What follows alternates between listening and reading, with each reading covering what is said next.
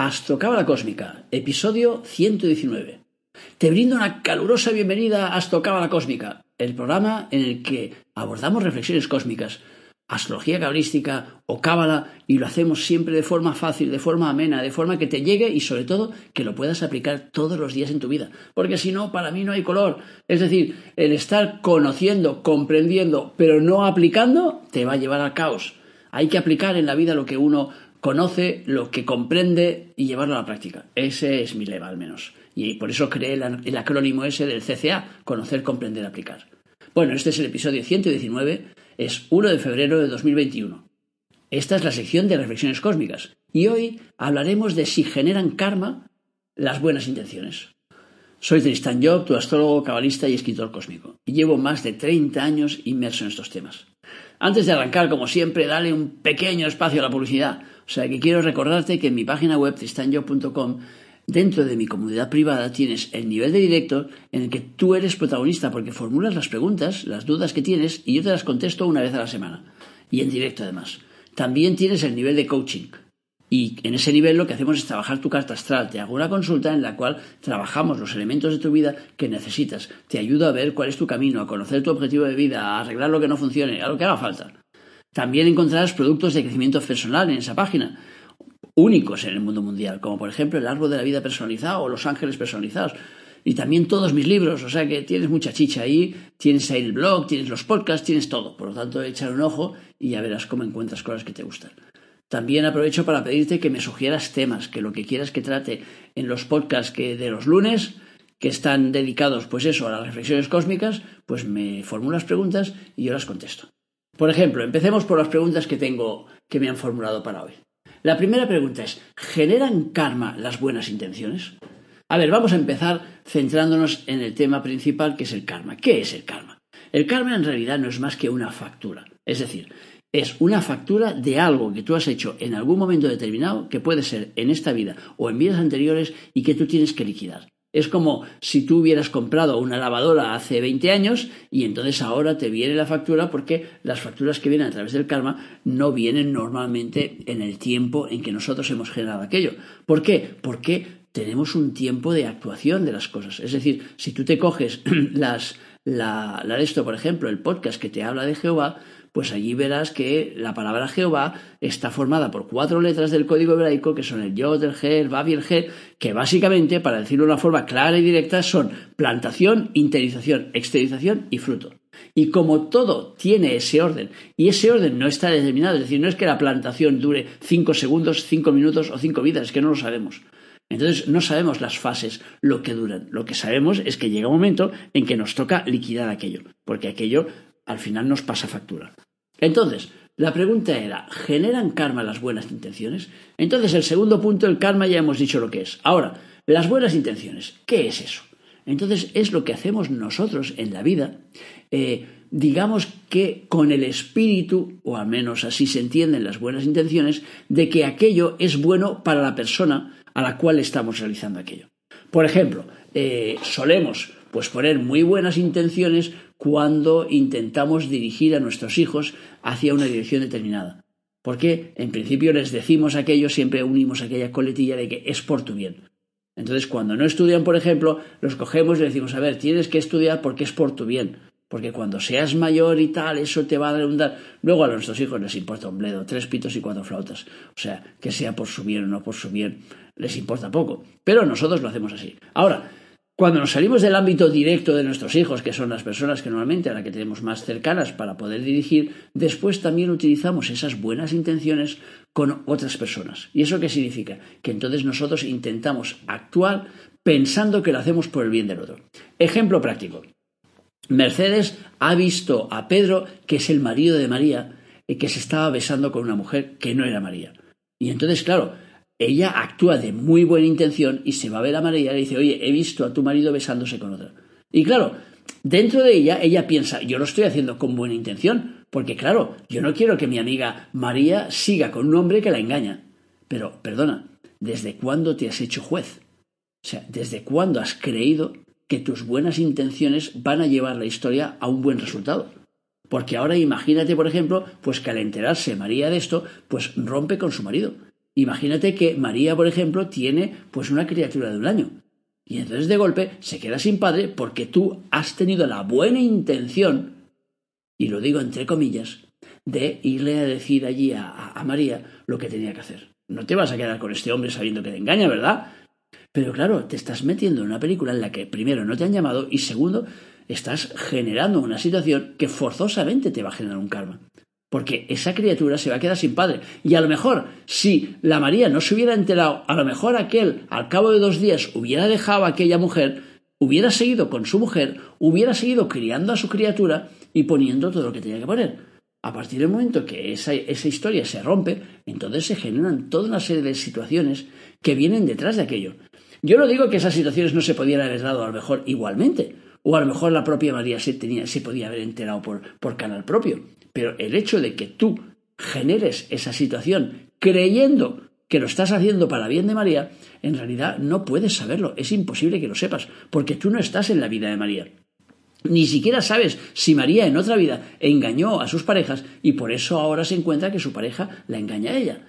Tú no estás metida en esa película, no tienes ni idea. Entonces, como no tienes ni idea, lo mejor es que no pongas tanta buena intención y deja que las cosas vayan como tienen que ir. No te metas en la película que no, que, no es la tuya, donde no te han llamado. Cuando te llaman es distinto.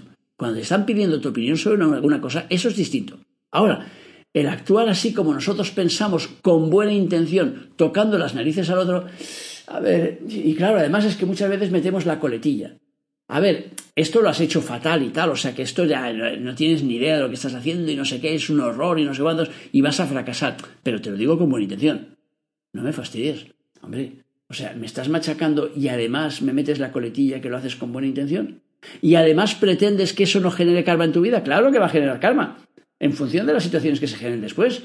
Por tanto, es algo que tú estás plantando en tu realidad. Por tanto, tú te estás ligando a esa persona con la cual te estás metiendo, te estás ligando con ella, y por tanto, si aquello da un, un mal resultado, tú vas a cobrar sobre ese mal resultado. Si da un buen resultado, también vas a cobrar sobre el buen resultado. Por lo tanto, claro, ese karma puede ser positivo, puede ser negativo. En todo caso, acabará siendo karma. O sea, y claro, nosotros tenemos esa idea peregrina de que el karma, si es positivo, guay. No, en realidad no es guay. ¿Por qué? Porque significa que es una factura a pagar. Y una factura a pagar significa que tienes que volverte a relacionar con esa persona, a lo mejor en otra vida, cuando tú ya una serie de situaciones las has superado y no tendrías por qué, y tienes que volver ahí a bajarte tres escalones para relacionarte con esa persona que te debe algo bueno. Y claro, el que te deba algo bueno te va a colocar en una situación de enganche. Y el enganche nunca es bueno. Por eso lo que tenemos que intentar es limitar al máximo las buenas intenciones cuando el otro no nos las ha pedido. Otra cosa distinta es cuando nos ha pedido las cosas. Ahora bien, evidentemente, si nos ponemos a, a, a, plantearnos si es mejor actuar con buena intención o con mala intención, pues claro, no hay color. Siempre es mejor hacerlo con buena intención. Pero lo importante es comprender que como nosotros no tenemos la información sobre los demás, cuando nosotros nos vamos a nuestra hermana con muy buena intención a decir, oye, este chico no te conviene, porque todos lo estamos viendo. O sea que los papas lo estamos viendo y yo lo estoy viendo y tus amigos lo ven. Todo el mundo te está diciendo lo mismo, no te conviene. Pero, ¿en serio? ¿Y lo estás haciendo con buena intención? Pero tú qué sabes lo que tiene que vivir tu hermana. O sea, no, lo que tienes que hacer es estar a su lado. Y si ella te llama y tiene que llorar en tu hombro, ponle el hombro para llorar. Pero si no te pide consejo, no se lo des. Ni con buena intención, ni con mala intención. Con mala todavía menos. Entonces no sé si me he explicado lo suficientemente claro. O sea, desde mi punto de vista, in my opinion, como decía en la serie aquella de Good Wife, pues no tenemos que meternos en la vida de los demás, salvo que los demás nos llamen a entrar en esa película. Cuando nos llamen a entrar y nos piden nuestra opinión, damos nuestra opinión con la mejor de las intenciones. Pero si no nos piden nuestra, nuestra opinión, no debemos entrar al trapo. Debemos dejar que aquella persona viva su película y si vemos que está yendo por mal camino, pues estar cerca de ella para que en el momento en que se caiga o que tenga un tropezón podamos ayudarle. Esa es mi, mi visión de la película. Bueno, segunda pregunta. ¿Qué es mejor, un gurú o un coach? Vale, empecemos como en el anterior definiendo un poco la jugada. A ver, ¿qué es un gurú? Un gurú es una persona que transmite una enseñanza, ¿vale? Y la transmite normalmente a un gran grupo de personas a las cuales pues les va dando lecciones sobre lo que cree que es mejor en la vida. ¿Qué es un coach? Un coach es una persona que ayuda a otra persona a desarrollar sus virtudes. Al menos esa debería ser la definición de coach. Es decir, acompañas a otra persona para que descubra cuáles son las virtudes y para ayudarle eh, a que vea cómo utilizarlas. Ahora, la pregunta es, ¿qué es mejor, un gurú o un coach? En realidad tendríamos que decir, depende de lo que tú necesites en la vida. Pero claro, el problema de seguir un gurú es que es otra persona que te está diciendo lo que tienes que hacer en base no a lo que tú debes vivir, sino a lo que él cree que tú tienes que vivir. Es decir, él te da su visión de la vida. Un gurú te muestra su visión de la vida y te dice lo que está bien y lo que está mal en función de lo que él piensa. En cambio, un coach lo que hace es dirigir tu película o intentar ayudarte a dirigir tu película en función a tus cualidades, no en función a lo que él piensa. Es decir, yo, por ejemplo, que soy coach, ayudo a la gente en base a su carta astral. Y por tanto, su carta astral es su mapa de recorrido. Entonces, yo no me invento nada, o sea, no voy a decirle a la persona, yo creo que tienes que hacer esto porque eso es lo que pienso que es lo mejor para ti. No, lo que yo puedo darle información sobre su vida, pero en todo caso no busco que se me enganche como si yo fuera un gurú para que siga mis enseñanzas simplemente porque me sigue a mí. Y el problema que generan los gurús es eso, que la, gente al principio sigue las enseñanzas y al final acaba siguiendo a la persona. Con lo cual acaban desviándose del camino forzosamente. Y claro, la persona, una persona no tiene nunca todas las respuestas, ni tiene tampoco e, e, el don de poderte decir lo que tienes lo que no tienes que hacer. Para mí, ¿qué es mejor? Bueno, pues mi opinión personal es que es mejor un coach que un, gurú. O sea que el gurú a corto plazo te puede dar una información interesante. El problema generalmente con los gurús es que esa información se atasca. Y entonces a la que empiezan a tener mucha gente que les vienen detrás, se endiosan y acaban pensando que tienen que decir a los otros lo que está bien y lo que está mal. Y guiarles entonces en su camino a base de decirles, mira, yo tengo la ciencia infusa, por lo tanto, sigue lo que yo te digo, porque así, si me sigues a mí, entonces verás cómo la película es. Y yo creo que no es ese juego y no debería ser por lo menos ese juego. Por lo tanto, lo ideal es un coach que es el que te ayuda a desarrollar tus propias herramientas. Tiene que descubrir cuáles son esas herramientas y ayudarte a utilizarlas. Y por lo tanto, eres tú en todo momento el protagonista de la jugada. Y para mí esa es la diferencia. Si vas con un gurú, el protagonista es el gurú. Si vas con un coach, el protagonista eres tú. No es el coach. El coach lo único que es es el medio para que tú llegues hacia un fin.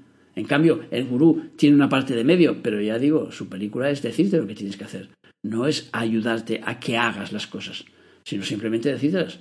Entonces, esa para mí es la diferencia principal. Luego, como siempre, ya digo, cada uno tiene que seguir su camino y que cada uno tiene que elegir lo que quiera. Por lo tanto, no hay una elección que sea buena y otra que sea mala. Simplemente yo opino sobre las dos y después cada uno de vosotros tiene que opinar sobre la película y tiene que decidirse y ver en cada momento porque a lo mejor hay un momento de tu vida en la que te interesa seguir a un gurú y un momento de tu vida en la que te interesa pues tener un coach. Eso ya es una historia de cada uno. Como dicen los ingleses, it's up to you. O sea que depende de ti, tú eres el que elige la, la jugada. Bueno, y la tercera pregunta que tenemos para hoy es, ¿proyectas lo que quieres conseguir o lo contrario? Entonces, esa es una, una pregunta también interesante. Porque yo me he dado cuenta, en mis 30 años de experiencia, que la mayoría de la gente proyecta lo contrario. Y es curioso, porque se supone que tendrías que proyectar lo que te gusta, lo que quieres, lo que te apetece conseguir. No, no, ¿qué va? Sí que hay una parte de conciencia que nos lleva a proyectar lo que queremos, pero hay una parte más fuerte todavía que nos lleva a proyectar lo contrario. Y así decimos, bueno, pues yo lo que quisiera, por ejemplo, es montar un negocio. Pero entonces hay una parte de mí que dice, espérate, pero si estamos en un momento de crisis, hombre, ¿dónde vas, alma de cántaro? O sea que, ¿en serio vas a montarte ahora un negocio? Ahora que está todo en crisis, ahora que no hay dinero, ahora que, no apuestan, que no te dan crédito los bancos, no sé, no sé, toda una serie de retaría de cosas que te llevan a proyectar lo contrario. Y entonces empiezas a decirte, seguro que si monto ahora un negocio no va a funcionar. Seguro que si hago y tal no me va a ir bien. Seguro que si intento ligarme a esta chica no va a funcionar. Seguro que si quiero conquistar a ese hombre no me va a ir bien. Y claro, cada vez que te dices eso, lo que estás haciendo es proyectando lo contrario. Y entonces eso lo hacemos, por ejemplo, mucho con los hijos. O lo hacéis, porque yo digo lo hacemos, va para meterme en el eso, pero en realidad no es verdad. Yo no lo hago con mis hijos. Nunca proyecto lo contrario de lo que quiero. Al contrario, yo hablo con ellos y les hago que ellos proyecten lo que quieren. Y a veces les digo, oye, cuando me dicen, es que, papá, no sé qué, digo, pepe, pepe, para un momento. Digo, ¿me estás diciendo lo contrario de lo que quieres conseguir? Y entonces ahí se paran y se dan cuenta. Entonces tenemos que ser capaces de darnos cuenta cuando estamos proyectando lo contrario. Entonces, cuando hacia un hijo una persona dice, bueno, seguro que fracasa con eso, seguro que eso no le va bien, seguro que con eso no gana dinero. O sea, es como mi abuela cuando le decía a mi padre, búscate un oficio, Phil, decía, hijo, hijo, búscate un, oficio que, te pueda dar dinero, que, te puedas ganar la vida, no sé, trabajar en un banco o trabajar como, como, como yo qué sé, como electricista, le quería hacer trabajar y tal y cual, una vez que le salió un trabajo de electricista y tal. Cuando mi padre lo que hacía era escribir. Pero claro, y escribía de muy jovencito y claro, mi abuela decía, esto no sirve para nada, hijo. Y me acuerdo todavía cuando mi padre ya, ya se había muerto, y, claro, hablando con mi abuela, le digo, oye, ¿sabes que tu hijo, digo, ha publicado ya en cuatro idiomas distintos y tal, y, es una de las, de, los, de las figuras más grandes que hay, que ha habido en la historia eh, en, el tema de astrología cabalística? Y tal, y claro, me miraba mi abuela y me decía, Jolines, qué burra he sido, ¿cómo he podido? Tenía la mujer ya noventa y pico años. Dice, ¿cómo he podido ser tan burra? Dice, mi pobre hijo que estaba allí escribiendo y tal, yo le decía que aquello era inútil, que se buscara otro trabajo. Y tú me dices que ha sido reconocido en diferentes países y que se ha dedicado precisamente a ganarse el dinero escribiendo. Digo, sí, exactamente. Digo, jolines, y la pobre se entristecía pensando, qué tonta he sido cuando yo le decía estas cosas a mi hijo. Dice, es que claro, dice, yo no lo entendía en ese momento. O sea que claro, el asunto es, Proyecta lo que quieres conseguir y cuando ves que te viene a la mente lo contrario y te vienen las ideas contrarias a aquello, páralas, frénalas, no las dejes avanzar. Ya digo, cuando digas, no, es que mi hijo no va a conseguir nada en la vida porque es un vago, párate. dices, mi hijo lo va a conseguir todo en la vida, porque en un momento determinado se va a poner en marcha y cuando se ponga en marcha se le va a abrir el mundo.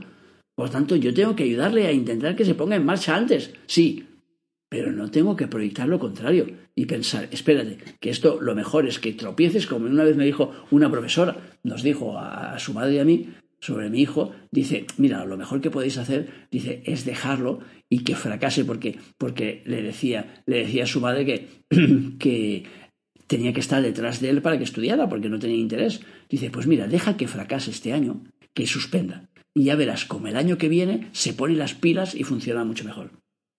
Y claro, yo cuando salí de allí, digo, esta pobre mujer no se entera de nada. Como le dé el mismo consejo a los demás padres, madre del amor, del amor hermoso. O sea, no se entera de nada. O sea, no funciona así. Si nosotros hubiéramos dejado que mi hijo fracasara aquel año, hubiera fracasado aquel y todos los de después. Porque el problema es que no tenía ningún interés. Por lo tanto, el año siguiente no tendría más interés que el anterior. Acabaría dejando los estudios cuando llegara la edad en que estuviera obligado, o sea, que no estuviera obligado por la ley a continuar. Todo lo contrario. Mi hijo lo que necesitaba es que estuviéramos detrás de él. Lo que pasa es que, claro, su padre se cansaba, y con razón, pobre, de estar todo el día, venga, ahora estudia esto, venga, ahora tal, venga, que tienes un examen, venga, haz los deberes. Y el tío, ¡buah! pasaba y, no le interesaba demasiado el tema. Ahora, cuando se ponía a estudiar, en cuestión de un cuarto de hora se lo sabía todo. Y decías, ¿en serio? ¿Una hora para convencerle que estudie y un cuarto de hora para que se entere de todo? Así es como era. Pero porque le poníamos interés. Y ese interés fue lo que hizo que al final llegara hasta la universidad. Pero si no hubiera sido por nuestro interés, él no tenía ninguno. O sea, ¿qué interés iba a tener este? Anda ya, ya que más me da. O sea, es que todo eso no vale para nada. En su punto de vista, vamos. Por allá digo, cuando le vendemos, no, porque en tu futuro, porque. Anda ya, ni futuro ni leches. Y luego, además, el hecho de que es fuego, fuego, mi hijo. Y claro, el fuego es aquí te mato, aquí te pillo. O aquí te pillo, aquí te mato. Entonces, claro, el fuego es ahora mismo. Entonces, ¿qué me estás explicando a mí que dentro de 10 años, dentro de 20 años, dentro de 30 años, si es que me importa tres pitos y cuatro flautas? Entonces, cuando yo sabía eso y al saber eso, pues decía, no, no, esto va sobre el momento. Por tanto, tengo que vender la película para ahora, no vender la película para dentro de unos años. Porque para mi hijo no le va para... Para otro sí, se lo vendes a uno de tierra y el de tierra te compra. Uno de fuego no te compra. O sea que... Entonces el juego es proyecta lo que quieres conseguir y trata de salirte de la vía de lo contrario. ¿Por qué? Porque cuando estás proyectando lo contrario estás poniendo palos en tus propias ruedas. Por tanto, por un lado aprietas el acelerador y por el otro aprietas el freno. Ese es el gran problema. Y entonces, al estar haciendo eso y a la vez, ¿qué hace el coche? Va pegando tirones. Y nunca acabas de funcionar de todo. Porque lo que estás haciendo es contrario a lo que deberías hacer. Bueno, espero haber contestado ahí a esas tres preguntas que me habéis hecho y como siempre, gracias por escucharme, por seguirme, por valorarme en las redes sociales, por eh, dar el feedback y tal. Y acuérdate que en la página web de Tristan Job, pues tienes ahí tres niveles de membresía. Uno de ellos es gratuito y el otro te da la posibilidad de ser protagonista, de hacerme preguntas y el otro, pues, de poderte hacer una sesión de coaching y una cada mes, vamos, te puede ir haciendo, o sea, hasta que tú digas basta, para ayudarte a reordenar tu vida y tal.